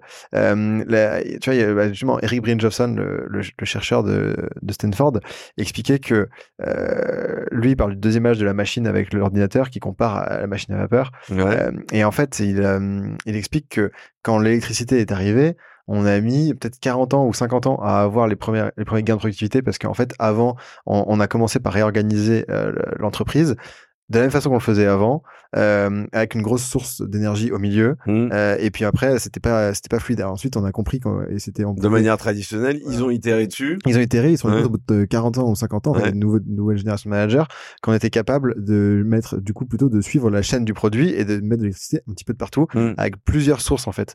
Et, euh, et c'est ça qui a fait des gains de productivité. Et la grosse différence avec l'intelligence artificielle, c'est que l'infrastructure, en fait, on l'a déjà avec Internet. Mmh. Euh, et donc, c'est assez simple en fait de prendre en main un Elle est beaucoup plus immédiate, quoi. C'est immédiat. Euh, a priori, n'importe qui sait utiliser un ChatGPT. Mm. Et, euh, et, et, pourquoi aussi c'est une révolution dont on fait que parler, c'est parce qu'il y a un effort énorme qui a été mis sur l'expérience utilisateur. Euh, et c'est et donc d'ailleurs et, la, et la facilité d'appréhension aussi. Mais complètement. Alors que l'intelligence artificielle au sens large, c'est quand même quelque chose d'assez pointu qui nécessite beaucoup de connaissances finalement. C'est ça. mais mais en fait, pour l'utiliser, t'as pas besoin de connaître. Comment ça fonctionne. Mmh. Vraiment, alors si tu l'utilises de façon consciente euh, et de comprendre tous les biais qu'il peut y avoir et euh, avoir un esprit critique sur l'IA, euh, il faut il faut comprendre comment elles ont été entraînées, bah, qui les a entraînées, quels ont été un petit peu les garde-fous qui ont pu être maîtres, de comprendre comment ça fonctionne. Mais pour l'utiliser, en fait, pour juste tester, pour démarrer, mmh. non, pas besoin en fait. N'importe qui a priori, c'est taper une question même de et ça va s'améliorer encore. Donc, ça va ça va se démocratiser encore plus. Euh, je rebondis sur un, mot que tu dit, que, que, je trouve important, que j'avais déjà évoqué euh, spécifiquement dans un épisode euh, sur l'IA, mais sur l'éthique. Tu disais, en fait, euh, euh, dans certaines personnes que j'ai rencontrées, se posaient pas forcément la question de l'éthique. Ça veut pas dire que c'est des gens qui sont nocifs, qui se disent, bon, on s'en fout, on, fait ce qu'on veut, etc. Mais en l'absence, je dirais, d'une réglementation qui est quand même finalement pas très très claire. Hein, voilà c'est de se dire euh, est-ce que est-ce que toi dans, dans, dans, ton docu et puis dans ta vie de tous les jours tu, tu te poses la question justement de de, de, cette question éthique et, et de l'IA sur le lieu de travail de potentiellement euh, l'impact que ça peut avoir euh, la, vie privée entre autres etc des employés tout ce qui est tout ce qui est décision automatisée ce genre de choses? C'est clair non mais bien sûr alors je pense qu'il y a toute une partie éthique qui arrive en amont mmh. avant que nous on l'ait dans les mains mais qui qui est au moment de l'entraînement et, et en fait la question à se poser c'est effectivement qui a entraîné ces qui, quel a été le comité qui a pris les décisions pour euh, pour valider les données sur lesquelles elle s'est entraînée? Ouais, c'est ça. Euh, à partir de quelles données est-ce que mmh. l'IA a été entraînée? Ça, c'est des choses sur lesquelles j'ai pas la main, mais en, revanche, sur lesquelles il y a besoin de méditer pour beaucoup plus de transparence sur et de se dire que c'est pas juste une grosse boîte noire et c'est juste c'est une IA. Non, il y a des gens derrière qui l'ont entraîné, il y a des gens qui ont pris des décisions.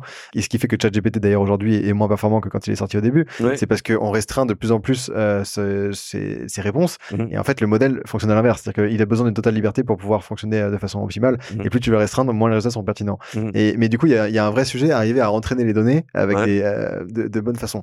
Et d'ailleurs, il y aura un sujet qui va arriver qui est de dire on a, on a des modèles qui fonctionnent bien aujourd'hui pour du contenu plutôt moyen. Mais si on veut des contenus experts, il va falloir les réentraîner ensuite sur des bases de données beaucoup plus qualifiées. et ça, ça va être des trucs, tu vois, tu auras des bases de données plutôt liées à une entreprise qui va pouvoir nourrir avec ses propres données des modèles qui sont existants, qui sont généraux. général. Et, euh, et, et, après, à un niveau plus personnel, euh, effectivement, je, bah, typiquement, euh, il y a un truc, le truc de base, de base, de base, mais on n'y est pas encore. C'est juste il devrait y avoir une sorte de, tu vois, comme tu as un, un, label Made in France, ouais. Made by, by an AI, tu vois, un truc, comme ça. En gros, que quand tu utilises une IA, tu déclares que tu utilises une IA. Ok, j'ai jamais, alors je te coupe, hein, mais j'ai jamais entendu ça, je trouve que c'est une super idée. Bah ouais, que tu saches en fait, euh, et, c'est jamais tout. Enfin, il y a rarement un truc qui a été fait 100% par une IA, mmh. mais euh, je sais pas, ce texte a été généré à 10%, à 40%, à 90% par une intelligence artificielle. Mmh. Cette image a été générée par une intelligence artificielle, puis retouchée par un humain, euh, ou a été prise par un humain, puis retouchée par une intelligence artificielle, tu vois. Mmh. Mais que tu saches en tout cas euh, quelle est la proportion du truc, parce que euh, c'est intéressant pour pouvoir savoir à qui attribuer la faute. Là, on enregistre. Euh, il y a eu euh, cette semaine, euh, ils ont interdit les voitures autonomes à San Francisco. Ouais, ouais j'ai vu, j'ai vu que ça créait quand même. Enfin, il y avait quelques situations assez cocasses. Je pense que c'était finalement assez marginal par rapport à la totalité de la flotte qui était disponible là-bas. Mais, euh. mais en fait, c'est une question de transparence aussi, c'est une question d'éthique. Euh, mmh. Ils ont interdit Cruise et ils n'ont pas interdit euh, Google. Et, ils ont interdit Cruise sur le motif que, alors il interdit temporairement, ça, ça reviendra certainement, mais, mmh. mais ils l'ont interdit sur le motif qu'ils n'ont pas été suffisamment transparents dans la fourniture des données, tu vois, vidéo de la voiture qui a causé l'accident. Et en fait, on est, on est là dans le sujet, on est, on est sur la transparence. les machines, alors il y a certainement un sentiment d'intolérance beaucoup plus fort. Tu vois, si tu fais un travail, je sais pas, tu tu, tu imagines, on fait, un fait podcast et tes questions, elles sont nulles. Mmh. Euh, tu Merde. Euh, déjà. C'est pas le cas. C'est vraiment pas le cas. je prends du plaisir à être là, mais, mais tu vois, où tu fais un travail pour moi et, mmh. et c'est pourri, tu vois. Je vais peut-être avoir euh, de la compassion pour toi. Je vais passer du temps à, à, t'expliquer, à t'aider, à, t'accompagner. Mais c'est une IA qui me pose des questions. C'est une IA qui fait un travail pour moi et c'est nul. En mmh. fait, je me dis, mais en fait, c'est pourri, je veux plus jamais entendre parler de cette IA et, ciao, tu vois. Euh, et, en fait, on est beaucoup plus exigeant avec une machine parce qu'en fait, on, se dit, ça n'a aucun sens, j'ai pas, j'ai pas de temps à perdre, tu vois, là-dessus. Oui, bien sûr. Et c'est pour ça qu'il y a un tel niveau d'exigence aussi sur les voitures autonomes et sur plein d'autres, plein d'autres sujets sur les IA. On pas le droit à l'erreur. Il n'y a pas le droit à l'erreur, en fait. On, c'est, du one shot, en fait. On veut pas que tu plantes. Mais alors, sauf que, sauf que ça va à l'encontre de ce qui se passe actuellement parce qu'en fait, il faut entraîner Il faut entraîner. Et ce sujet, ce sujet de l'entraînement des données, euh, euh, euh, tu vois, de la mise à disposition des données dans l'IA, de la façonner, parce qu'il y a un travail de façonnage quand même. clairement. Tu, tu, tu, dans, dans ton docu, ouais, tu l'abordes avec on qui en particulier on En fait, un peu tous, hein, mais euh, globalement, avec, bah, surtout avec ceux qui, avec la communauté de data scientists, des, développeurs. en fait, on a, on a plusieurs qui, on a plusieurs profils qui sont tech dans le documentaire, qui n'ont mmh. pas juste un regard business économiste, mais on a des profils qui sont vraiment ingénieurs de départ. Donc, il y a notamment bah, Eric, euh, qui est professeur à Stanford, qui de départ mmh. est, là-dedans. On a un, professeur euh, en robotique qui s'appelle Michael A. Osborne, qui est à l'université d'Oxford lui aussi, qui lui a fait la recherche en robotique pendant des années et là sur l'intelligence artificielle il, est passionnant. Euh, Cassie Kozyrkov, qui est la directrice de l'intelligence artificielle chez, euh, chez Google, euh, qui a quitté maintenant, mais qui est indépendante. Mhm. Bah pareil, elle, c'est une data scientist depuis 20 ans, quoi. Et donc c'est le genre de sujet qu'on évoque avec eux. Mhm. après, on n'a pas fait un énorme focus sur l'éthique non plus dans ce documentaire parce que on voulait vraiment le centrer. Alors c'est l'impact de l'intelligence artificielle sur les compétences, sur le travail en général. On questionne la fin du travail, mais c'est vraiment sur les compétences. Donc c'est un des sujets qu'on aborde dans un des, un des mhm. épisodes mais on avait beaucoup de matière et c'est pas ce sur quoi on fait le focus particulier parce que je pense que ce sera un sujet qui sera beaucoup traité par plein de gens et nous on a envie de traiter d'autres sujets qui seront pas traités par plein de gens. Et la question que je me pose c'est tu parlais de, de l'impact sur les compétences. Est-ce que toi, euh, t'abordes ou tu as un avis sur effectivement l'impact que ça peut avoir sur les modes d'organisation. C'est-à-dire qu'en fait, on a évoqué avec, évoqué avec des invités, mais aussi plus largement avec des gens que j'ai rencontrés assez récemment, la, possibilité de l'autonomisation de, de l'IA sur le mode de décision de l'entreprise. Tu vois, est-ce que ça, c'est des choses sur lesquelles euh, que tu as exploré de près ou de loin Ouais, c'est marrant, ça, me fait me penser justement à Michael, du coup, chercheur euh, d'Oxford, qui mmh. est super négatif et qui, lui, en fait, euh, disait qu'il y avait un vrai risque. Aujourd'hui, tous les scénarios sont sur la table et mmh. il y a un des scénarios, c'est en fait, l'intelligence artificielle prend le contrôle des décisions de l'entreprise et les, les, humains n'arrivent plus à à réellement gérer leur entreprise en fait à reprendre la main à reprendre la main à, tout ça un autre use case que j'ai vu euh, aux États-Unis, c'était euh, c'est un gars qui est VC, euh, donc qui est, qui est investisseur dans des, dans des boîtes et qui utilise. Et alors, moi, je trouve que le use case est, pas ouf, mais mais il avait l'air super excité quand il en parlait. Ouais, tu vois, qui était, qui était de dire, ouais, donc moi on m'envoie un deck, je vais demander à une IA de m'écrire une, en gros, une thèse de pourquoi je devrais investir. Mmh. Une IA qui va me demander une thèse pourquoi je devrais pas investir. Mmh. Ensuite, je les passe, je les passe de l'écrit à la voix et je les fais discuter entre elles et je m'écoute ça en mode podcast pour prendre avant de prendre la décision. Moi, je me dis que là, c'est bancal, c'est bancal, c'est du bricolage. Non, c'est une, une, idée. C'est une idée. Ça veut pas dire c'est une bonne idée. Non, mais c'est une idée marrante à présenter. Et effectivement, tu te dis, waouh, ok, c'est ouf. Mais en fait, non. Okay, tu, compliques, quand même la vie du truc, quoi. Non, c'est popcorn. C'est un peu popcorn. Je pense que c'est, tu vois, justement, le travail de VC, là-dessus, on te demande du jugement. Le mmh. jugement, c'est le genre de truc que tu peux pas. Euh... Qui doit émaner de toi. ça. Et à, rigueur, tu reçois 3000 euh, decks mmh. euh, par an, tu vois. Mmh. Effectivement, tu peux demander une IA de te résumer les decks ou de te faire une, présélection, tu vois. oui, c'est ça, présélection, ça, c'est intéressant. En fait, aujourd'hui, j'ai envie que dans cette, ce sujet. Vire-moi les 200 dossiers qui sont pas dedans, tu vois. Ok, là, intéressant. Sur la capacité de jugement, je suis pas sûr qu'on puisse faire confiance à des IA encore. donc moi, j'y crois pas tellement. Mais qui suis-je, tu vois? Qui suis-je pour me prononcer là-dessus? En, euh, tout cas, en tout cas, juste un mot là-dessus. Ce que je trouve assez dingue, ce qui m'a frappé quand même dans ce documentaire, c'est que il y avait des gens qui sont des experts sur l'intelligence artificielle. Parce que là l'IA toi et moi on la découvre depuis 2 3 ans. Mmh. mais tu as des gens qui bossent dessus depuis 20 ans ouais, c'est ça. qui ont été pris de cours et qui ont été choqués, choqués de l'accélération. Euh, et euh, je reviens du coup sur ce Michael. Euh, même, même, même, des pros, des experts, même des pros, des gens qui développent les IA eux-mêmes depuis 20 ans et qui sont parfois, tu vois, un peu choqués et, et, peut-être méfiants même, tu vois, assez inquiets là-dessus. mais un truc qui est, qui est, marrant, tu vois, donc il y a un gros un article qui avait fait beaucoup beaucoup de bruit en 2013 sur l'impact des technologies et mmh. notamment de l'intelligence artificielle sur le travail, écrit par Carl Frey et par Michael Osborne du coup qu'on a mmh. interviewé dans le documentaire. En 2013, moi j'ai interviewé en 2023, 10 ans après. Et en gros, il prédisait à ce moment-là que 47% des jobs aux États-Unis étaient menacés d'automatisation. Euh, et, euh, et, en fait, ils se sont rendus compte, là, du coup, disait un peu quand on faisait le bilan, qu'ils étaient beaucoup trop optimistes sur un tas de choses, notamment sur les véhicules autonomes que typiquement les véhicules autonomes, bah, ils sont, ils sont pas développés autant. Mmh. La technologie existe depuis super longtemps, mmh. mais l'adoption n'a pas, et c'est un vrai sujet aussi de se dire, ok, la technologie existe, mais comment tu fais pour qu'elle soit partout le cas? Mmh. C'est pas le cas. Donc on n'y est pas. Et qu'en revanche, ils ont été pris de court sur d'autres sujets, et les LLM, donc le chat GPT euh, et autres, l'impact que ça a eu sur le travail, sur l'école blanc, qui avait pas du tout été vu venir. Et en fait, l'IA, comme beaucoup d'autres évolutions technologiques, pendant des années, elle a été décrite comme encore une, une évolution qui allait surtout grignoter le job des personnes les moins qualifiées, alors qu'en réalité, elle est en train de grignoter les jobs des personnes qui sont plutôt moins qualifié à plutôt qualifié. C'est dingue. Ouais, ouais, ils n'avaient pas vu venir ça en fait. Ouais, ils n'ont pas vu venir ça. Et c'est assez, assez, ouf du coup de voir des gens de ce calibre-là qui, bah, qui, se passent à côté. Quoi. Je trouve exactement, tu as dit, tu as, dit le bon truc, c'est des, gens de ce calibre-là qui ont l'humilité de dire en fait on n'avait pas vu ça. Et donc, est-ce que quand, quand, quand, quand, tu leur parles on ou off caméra, ils, ils, te disent bon, par ailleurs, on a, on a des, des théories, on a une vision, c'est du prospectif. Mais finalement, on n'a pas la, on est, on n'a pas la capacité à savoir euh, euh le, où, où, est-ce que le curseur sur la vérité, la probabilité que ça se passe va, va, va, être posé quoi. Ouais, ils prennent tous des pincettes. Hein. Enfin, ah ouais, bah, clairement, il, il prend, y a personne qui te dit, je sais à quoi ça va ressembler. Euh, mm. Ça bouge tellement vite. Euh, non, personne, personne sait ça.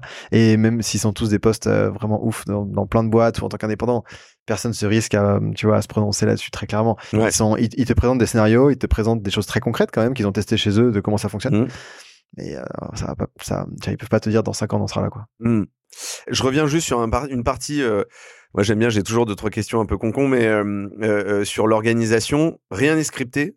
Est-ce que c'est une légende ou pas dans ce documentaire? Rien n'est scripté dans le documentaire? Non, rien n'est scripté.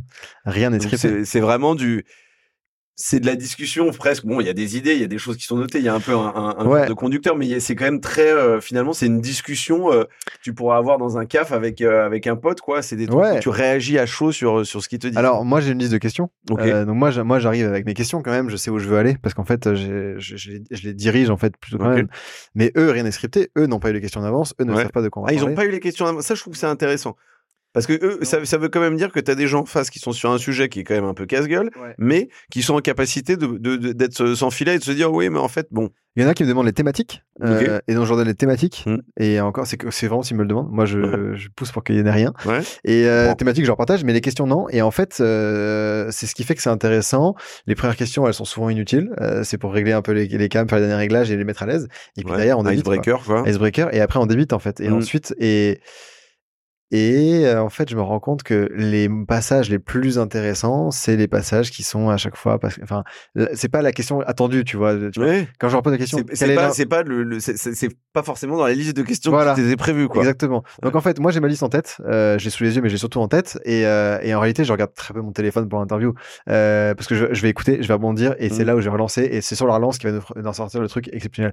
Moi, en fait, mon job quand je suis avec eux pendant une heure ou deux, c'est de les faire parler le plus possible pour avoir un max de matière pour quand on va être au montage, tout réécouter et choisir ce qu'on va faire.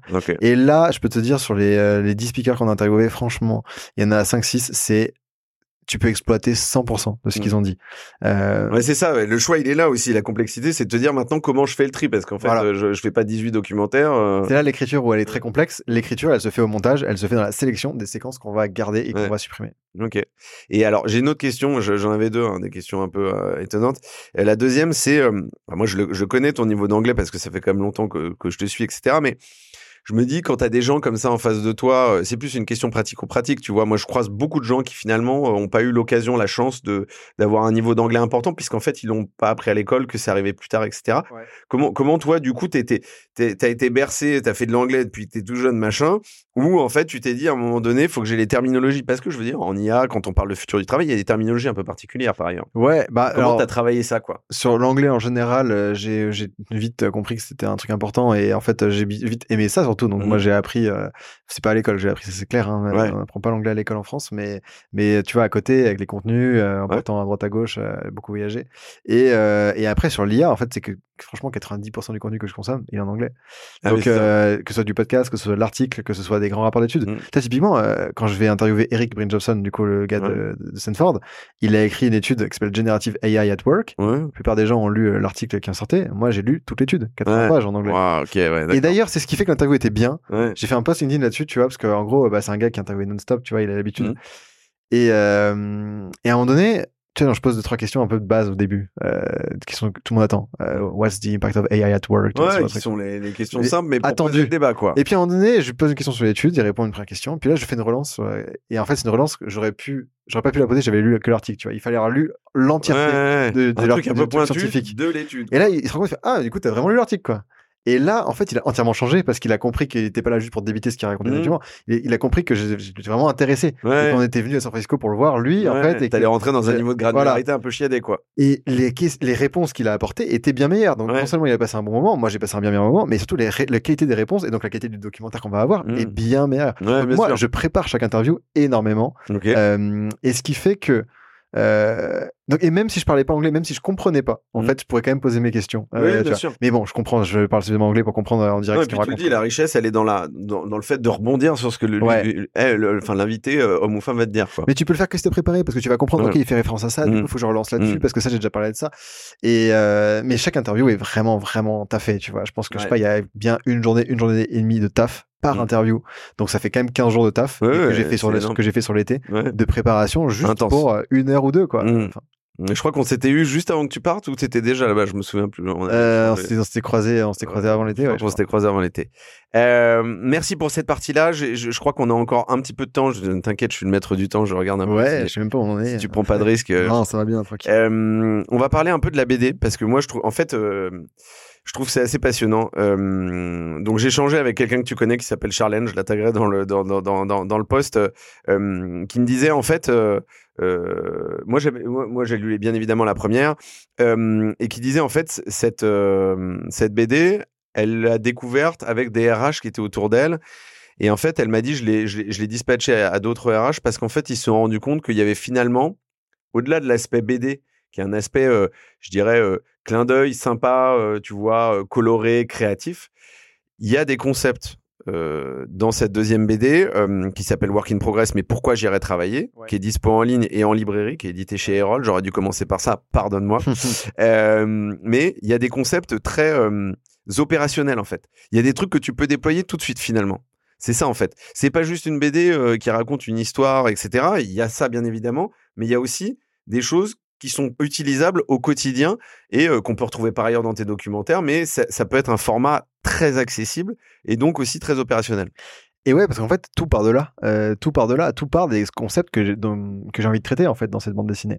Euh, on part pas de, de la BD, on, on, part des concepts. Et c'est un peu le leitmotiv avec les documentaires, les BD, les podcasts, les, événements, peu importe ce qu'on fait. C'est de se dire comment est-ce que je, euh, j'explique des concepts qui peuvent être sérieux, qui peuvent être euh, des, des, concepts de RH, en fait, avec un format qui est super ludique. Et la BD, c'est juste le moyen pour raconter tout ça. Ouais, bien sûr. Mais au départ, en fait, sur ma fiche, j'ai, je veux parler de l'entretien de recrutement, je veux parler de l'aspect de 15 jours, je veux parler du, du slashing, je veux parler de euh, la quête de sens, de notion d'impact. Je veux parler de tout ça.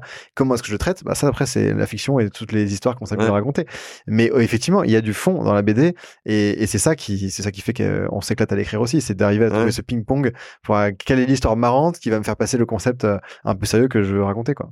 Et, et en fait, alors ce, ce, ce, ce nouvel opus, parce que c'est un opus, il explore les leviers de motivation, euh, ce qui nous fait lever le matin. Moi, j'aime bien ce côté-là, euh, et, et, à travers donc le récit de cette jeune active hein, qui s'appelle Sam. Euh, ouais. voilà, ça, ça, cette idée, tu le racontais en tout début d'épisode, mais tu l'as eu et t'as intégré Sophie au processus de création et d'adaptabilité et d'adaptation de, de, de, de, ces idées-là sur comment ça allait se retranscrire en termes d'illustration, où elle, aussi, elle a été euh, force de proposition sur la notion de, tu vois, de, de, de contenu, euh, de, de retranscription des idées et des concepts que tu avais, même sur le, ce qui se fait ouais. le matin euh, dans la dans la BD Alors sur les concepts moins parce que c'est mmh. pas son sujet du ouais, tout. c'est pas son sujet. Mais euh, mais mais sur l'écriture, oui. un regard intéressant. Ah ben bah, a un regard qui était qui était mmh. intéressant, qui a beaucoup de valeur et qui fait que la BD elle est ce qu'elle est aujourd'hui, elle ne serait pas sans elle, c'est mmh. clair. Mais en fait pour t'expliquer le processus d'écriture, en gros, euh, moi je pars du documentaire un petit peu donc de Wide We Even Work, ouais. un petit peu. Je pense que c'est 10 ou 15% de la BD max. Oui, c'est de la fiction en fait quoi. C'est la fiction, on invente des histoires. Et en fait j'écris. D'abord j'écris un truc qui ressemble je sais pas à 20 30 pages Word, tu vois vraiment détaillé de que dit l'héroïne, qui est-ce qu'elle rencontre c'est quoi les scénarios, euh, euh, tout ça. Et donc là, et c'est là où je mets tout le fond euh, des concepts ouais. que je vais aborder. Et puis là, Sophie, elle va repasser dessus. elle va, elle va carrément raccourcir ce que moi j'ai écrit un peu dans le détail. Elle va commencer à faire un peu à main levée, tu vois, deux trois dessins et, et repasser sur le texte, réécrire aussi le texte. Et, et c'est là où du coup, elle apporte sa patte. Et mmh. puis ensuite, on avance dessus, tu vois, on se refait une relecture ensemble, deux relectures, on, on supprime des trucs, un truc que je lui dis, bah en fait ça c'est vraiment clé, il faut le refaire comme ça, ça, c'est, j'aime bien ton idée, on parle là-dessus, tu vois, et on bosse vraiment en ping-pong là-dessus. Et puis après, elle passe sur l'illustration. Et donc il y a une première phase d'écriture que je fais seul, après une phase d'écriture qu'on fait à deux, ouais. et puis après vraiment elle a la main totale sur l'illustration. Okay. Moi je repasse rapidement dessus, euh, c'est deux trois trucs, mais c'est tout quoi. C'est, mmh. Et ensuite euh, édition et on est parti quoi. Mmh. Euh, merci pour le, le, le, le, partage de cette de, de, de comment ça s'écrit, de la confection. Je trouve que c'est hyper important. Euh, j'ai quand même une question. CBD, l'ambition qu'il y a derrière, euh, c'est de partager à potentiellement une population un petit peu différente que toi, tu as l'habitude de toucher. Euh, Est-ce que euh, c'est de présenter différemment pour peut-être déclencher sur la même population euh, qui connaît aussi tes, tes, documentaires, mais qui voit ça comme des docus et pas forcément comme des leviers d'action? Tu vois, ouais. c'est quoi l'ambition? Bah, l'ambition, euh, c'est très égoïste de s'amuser. Euh, ouais. Moi, je me aussi. Suis, non, mais je alors, éclaté. c'est pas un mauvais mot. Non, hein, mais la, la première super. ambition de la BD, c'est ça. ça. Ça, la première ambition, c'est de s'amuser. C'est un projet ouais. sur lequel j'ai pris beaucoup de plaisir. Moi, donc ouais. c'était c'était celle-ci. Après, euh, moi, je suis très content que cette bande dessinée, surtout, elle soit le lien entre parents et enfants. Je suis très content que ce soit une BD qui soit offerte par des parents euh, pour des enfants dès 12 ans, tu vois, mmh. et avoir ces conversations. on avait des, on, c'était déjà à l'époque, on s'était dit, moi, je t'avais dit, j'avais fait lire à mon fils. Ouais. Et, et, et, et, la, et la nouvelle, c'est parti, quoi. Mais c'est ça, tu vois. Bah, la nouvelle, elle arrive, je sais pas pourquoi elle s'est perdue dans les méandres mmh. de, de, de, la poste, mais elle arrive chez toi euh, ouais. à Rapidos. Et, pour le coup, tu vois, cette, euh, cette bande dessinée, vraiment, moi, je veux la penser comme, euh, comme quelque chose qui est euh, un lien, tu vois, un point de départ de conversation qui sont pas faciles à avoir entre des parents et des adultes. Mmh. Mais après, c'est une BD qui questionne un peu le sens du travail, les lieux de motivation. Et en réalité, je trouve ça bien de la mettre dans les mains des jeunes le plus tôt possible. Mmh. Mais en fait, euh, tu peux se poser ces questions-là aussi à 30, 40, 50, 60 ans. Mmh. Et donc, euh, elle se lit bien à tous les âges. J'ai des retours là, ça fait une semaine qu'elle est sortie, les premiers retours mmh. d'un peu tout le monde, tu vois, de tous les âges, pas que des gens qui ont 15 ouais. ans, 20 ans, 25 c'est ans. C'est toute la richesse. Et ouais. c'est ça qui est cool. Moi, j'aime mmh. bien. Et, et, euh, et, comme un documentaire, comme un podcast, en fait, un même contenu va générer des conversations différentes. Et donc, Mmh. euh, c'est chouette. On, on le prend pas tous de la même façon. Et tu vois, sur 130 pages, tout le monde va partenir les mêmes trucs. Mmh. Et, et, alors pour la petite anecdote, euh, je, je, te le dis, c'est moi je suis pas je suis pas faillot pour un sou, hein, c'est pas mon sujet. Euh, moi j'ai beaucoup beaucoup beaucoup de livres chez moi dans mon salon entre autres. Hein. Euh, il y a donc il y a, il y a plusieurs piles euh, sur des fauteuils, des canapés, des tables, des guéridons, etc. Hein, voilà, on n'est pas dans un podcast de déco, mais celle-ci traîne au-dessus d'un guéridon qui est à côté d'un fauteuil. Et ce qui est marrant, c'est que moi, je reçois, je reçois, je fais souvent des trucs chez moi, voilà, euh, et, j'ai, je dirais, une population. Alors, elle, est, elle est pas, je reçois pas des, des, des gens qui ont 18 ans, quoique les enfants de mon frère, euh, qui ont, voilà, dans cet âge-là. Je reçois des gens plus vieux, il mes parents, etc. Et en fait, je vois quand même que le truc ressort, c'est-à-dire qu'en fait, les livres classiques, tu vois, euh, tu vois, Harvard Business Review, tu vois, par exemple, les, les, les magazines qu'ils ont sortis, qui sont super, tu vois, mais grosso modo, les gens s'arrêtent pas dessus, tu vois. Ça sent un peu le bouquin, un peu ardo, ça, tu vois, à appréhender, etc. Et souvent, il est posé là, les gens me disent, ah, c'est marrant et tout, de, de quoi ça parle, et ils sont, ils sont un peu désarçonnés pour me dire, ah, mais est-ce que c'est un bouquin d'enfant? Est-ce que c'est un bouquin d'adulte? En fait, et, je leur dis, mais ça se pose pas comme ça, en fait. C'est, c'est, juste, euh, c'est justement un peu pour tout le monde, C'est pour les deux, mais c'est clair, en fait, et c'est, là où Sophie est brillante dans son dessin, en fait, c'est que c'est un, c'est le genre de dessin qui peut être un peu enfantin, tu vois, tu peux le regarder et tu peux euh, juste, euh, pas, tu, le lis quand t'as 6 ans, tu comprends rien en conseil managériaux, mais tu kiffes un peu les dessins, la mmh. couleur, l'aventure de l'héroïne, c'est marrant. Mmh. Ça peut être un premier bouquin que tu découvres sur la, sur la lecture et, tu suis un peu l'aventure, c'est rigolo.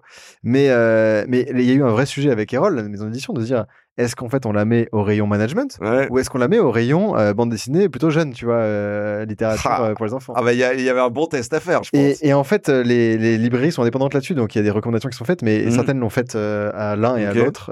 mais bon, tu vois, c'est là où c'est un peu la limite de la maison d'édition, c'est qu'on n'a pas la main sur mmh. sur les datas comme moi, tu vois, j'aurais fait, j'aurais AB testé le truc. Et... Ah bah bien sûr. mais, là, en l'occurrence, c'est de l'humain, c'est du physique, quoi.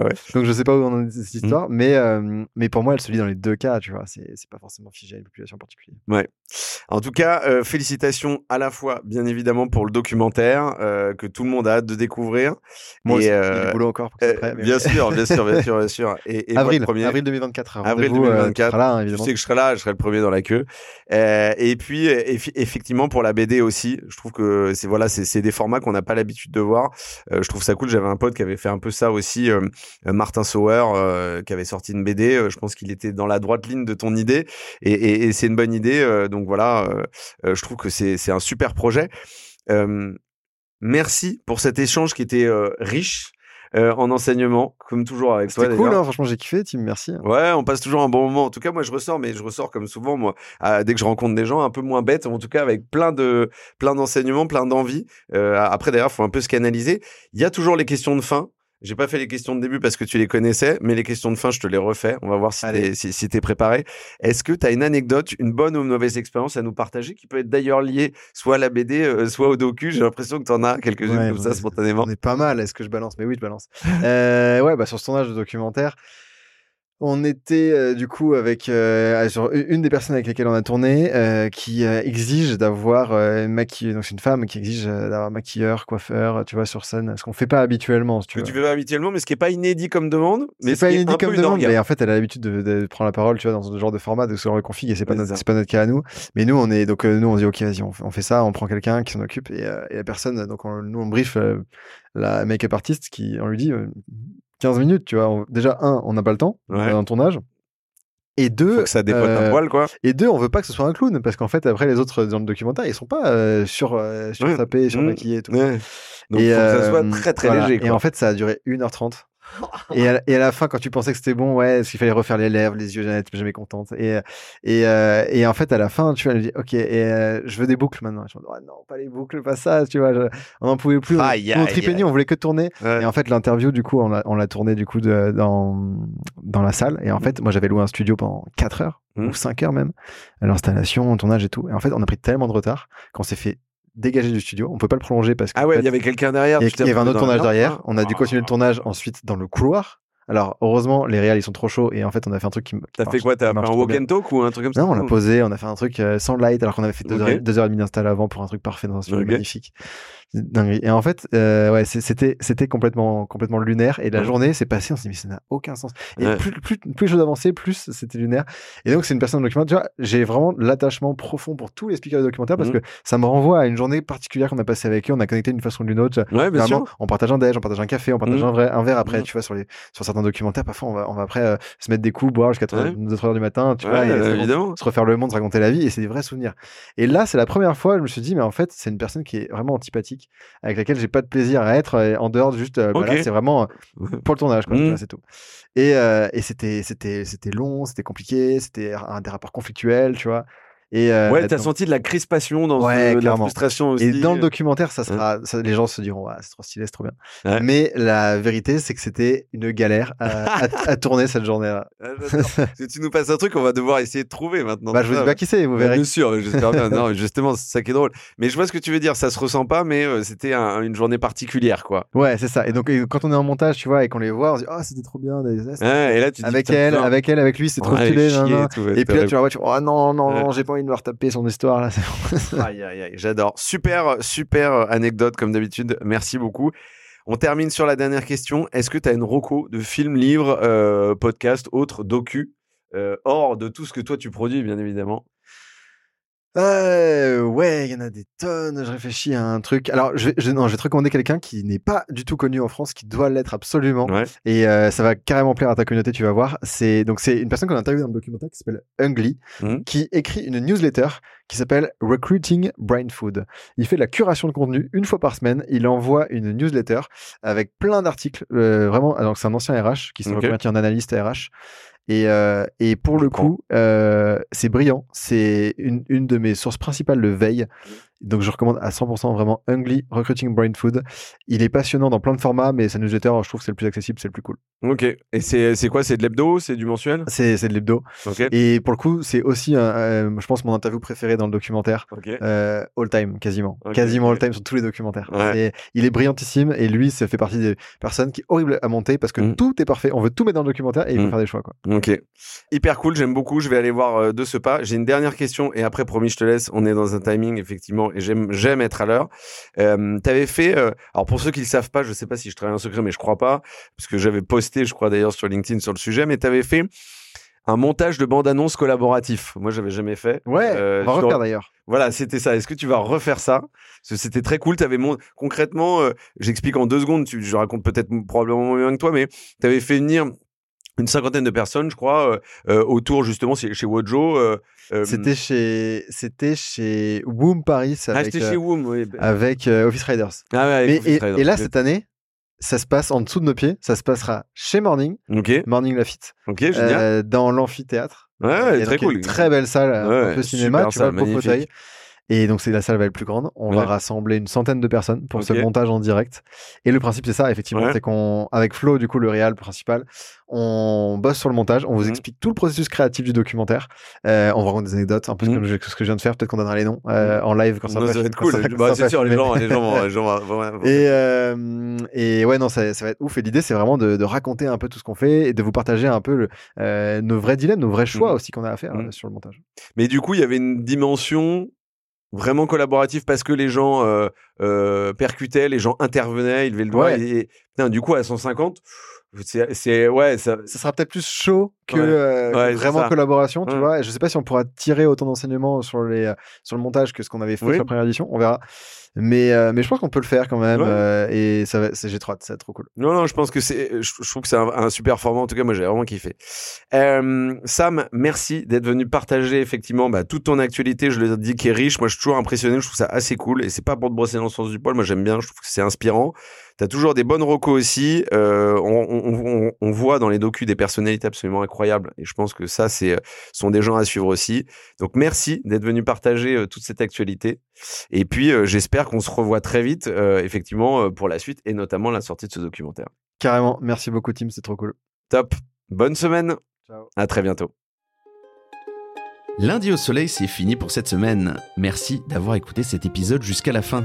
S'il vous a plu, n'hésitez pas à le partager à une personne qui a passé la journée sous la pluie. Et oui, ça nous arrive à tous. Vous pouvez vous abonner pour ne pas louper les prochaines sorties, ou encore mieux, laisser un avis sur la plateforme d'écoute que vous utilisez. Lundi au Soleil, c'est une émission produite par matribu.io, un cabinet de conseil en marque employeur et expérience talent. Un grand merci à celles et ceux qui travaillent avec moi de près ou de loin pour rendre ce podcast possible. Et nous, on se retrouve lundi prochain. Bonne semaine